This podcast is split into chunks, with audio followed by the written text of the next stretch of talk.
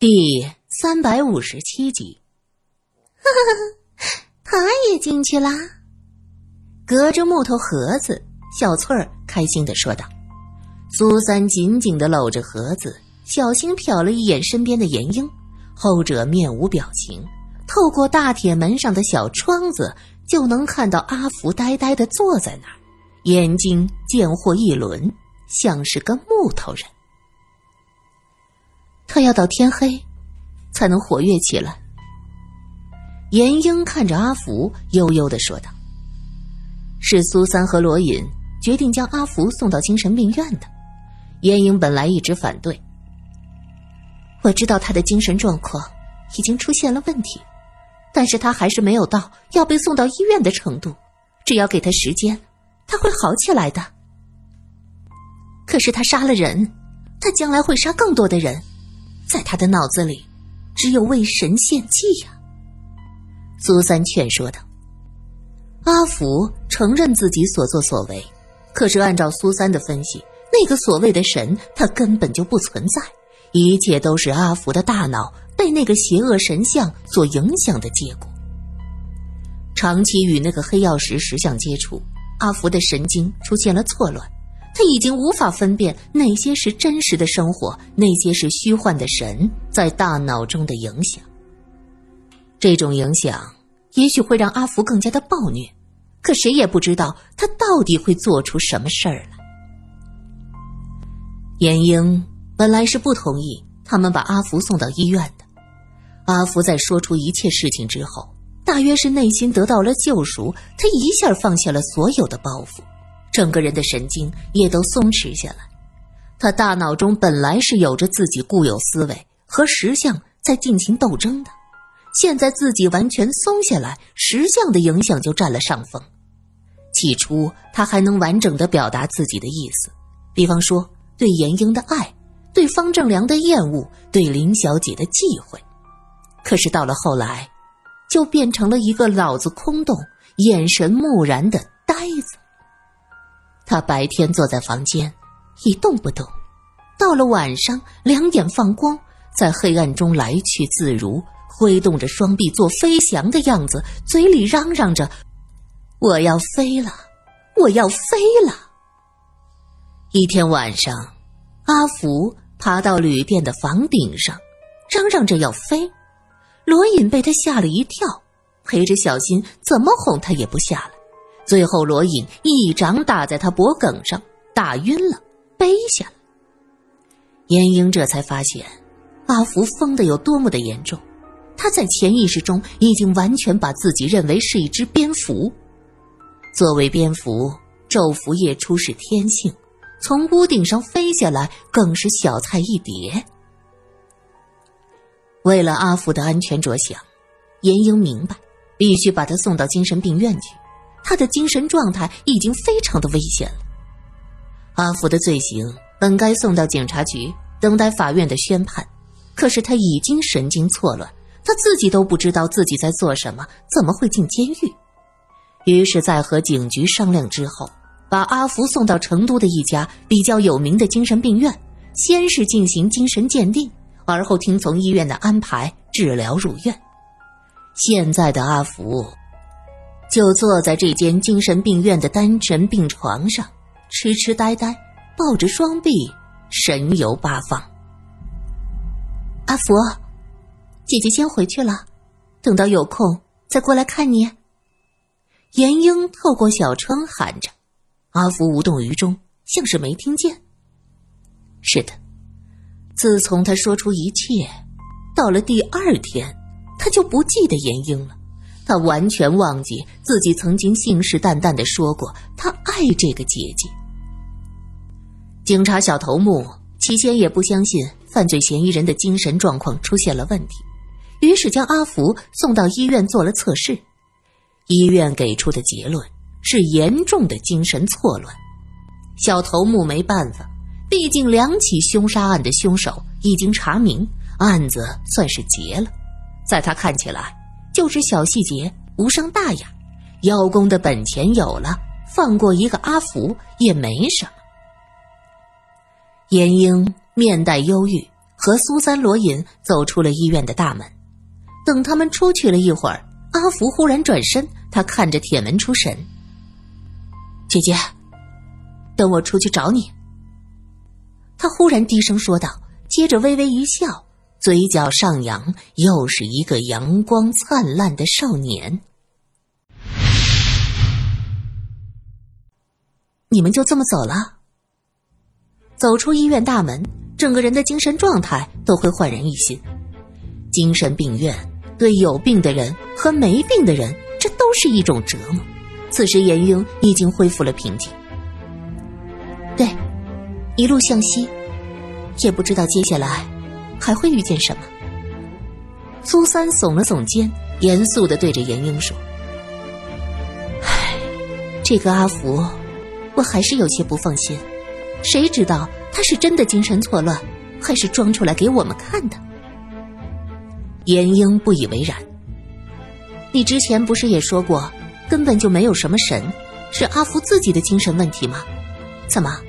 你还怀疑他，苏苏，你的想法好奇怪呀。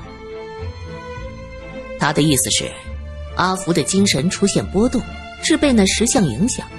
可是忽然出现这么大的变化，谁也不能确定他是真的还是装的。罗隐在一边解释：“对，我就是这个意思。我有些担心，阿福能成为孟小姐，欺骗这么多人。”他的城府实在是深不可测，这样的人要是装出精神错乱，也是极有可能的。可是，警察和精神病院都已经确认了呀，还有什么问题吗？严英认为苏三在小题大做。不过，阿福进了精神病院，行动受到限制，警方也对他采取了重点监控，也不怕他出来生事。想到这一点。苏三的心里安稳了许多，他一再叮嘱严英一定要注意安全。英子，记住，不要相信他的话，他太会隐藏自己，他的爱你承受不起，你可千万不能再相信他，知道吗？在离开时，苏三搂着严英的胳膊，在他耳边一遍又一遍的叮嘱：“我知道，我没事儿。”倒是你，一定要多加小心，那边环境复杂，听说缺氧啊什么的都会很厉害，实在不行你就回来啊。严英的眼睛偷偷的瞄着站在不远处的罗隐。苏苏，我们要对得起自己的人生，实在不行就回来，你犯不上为了罗先生把自己给牺牲了。这人呐，不要那么大公无私，为那些男人不值当的。严英经历过这件事儿，对男女之情看开了很多。哎，我知道了，保重，再见啊，英子，再见。火车开动了，严英在站台上挥着手，苏三扒着窗户看着严英的身影是渐渐的远去。站台上送行的人也都渐渐的模糊，就连那个成都的站牌也消失不见。看着暮色中的窗外，苏三忽然有一种说不出的茫然。现在他和罗隐要走向另一个更为不可知的远方，远方也许会有诗歌、美酒、音乐，也许会有更多的悬念和危险。透过火车的窗子，能看见外面渐渐变幻的夜色。警察小头目。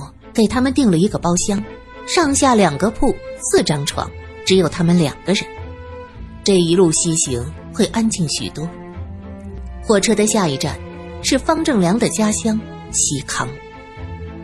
已经到了晚上七点多，车厢的灯开了。罗隐提起暖壶说：“你饿了吧？严小姐买的点心在这儿呢，你先吃着，我打点开水。”说着拉开门就出去。苏三打开点心盒子，刚要往嘴里放，就听着门响起。你又忘记？苏三一抬头，却看到一张枯瘦的脸。林小姐，你这是回家？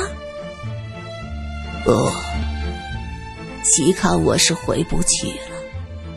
我就在中间下车，跟着约好的商旅到拉萨。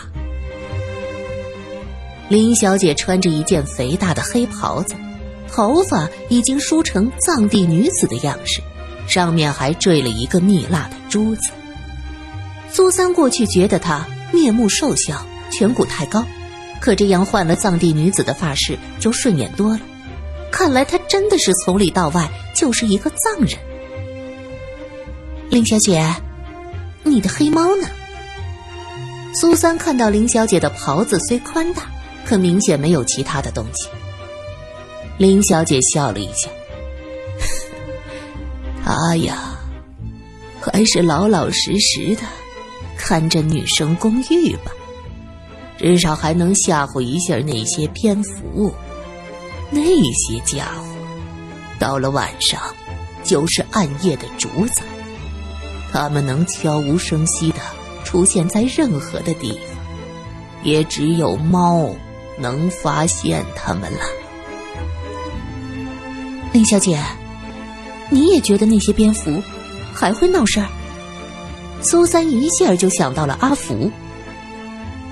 谁知道，小心总是好的。正说着话，罗隐拎着暖壶进来。他看见林小姐，也是一脸的惊讶。罗先生，我也要去藏地。林小姐欠声说道：“你不是逃出来了，为何还要回去？”人之将死，其言也善呢。罗先生，苏小姐，实不相瞒，我的生命。怕是走到尽头了。啊！苏三愣了一下，但是想到林小姐不会无缘无故诅咒自己，他问道：“林小姐，你生病了吗？”油尽灯枯，我梦见了自己的死亡。我想在临死前去拉萨朝拜。还有一些梦想需要实现，我算是死得其所了。他说到这儿，脸上显出庄严和肃穆。苏三过去对他没有好感，可是从他进来开始，他就觉得林小姐整个人的气质都发生变化。原来接触过的林小姐是孤僻的、古怪的，而现在。他却有着一丝的祥和，难道这才是真正的林小姐？之前那个阴森森的老女人，只是他和蝙蝠们对抗的手段。苏三不由自主问出心中的疑惑：“ 是，女生们都说我不通情理，太过孤僻。其实我也是为了他们着想。”我的前半生被毁了，我不想这些年轻的女孩子因为外界的诱惑而花了眼、迷了心。还有那些蝙蝠和燕子，它们常年在这楼顶上生活，一代又一代的繁衍生息。这什么东西年头久了都有问题。我尽自己最大的努力保护着这些女孩子。可是我的能力有限，还是有照看不到的地方，让那东西钻了孔子。林小姐说到这儿，叹了口气。三个人想到那些蝙蝠，内心沉重了许多。包厢里的空气在一瞬间就紧张起来。林小姐打破沉默：“罗先生，你听说过？”神族的传说吗？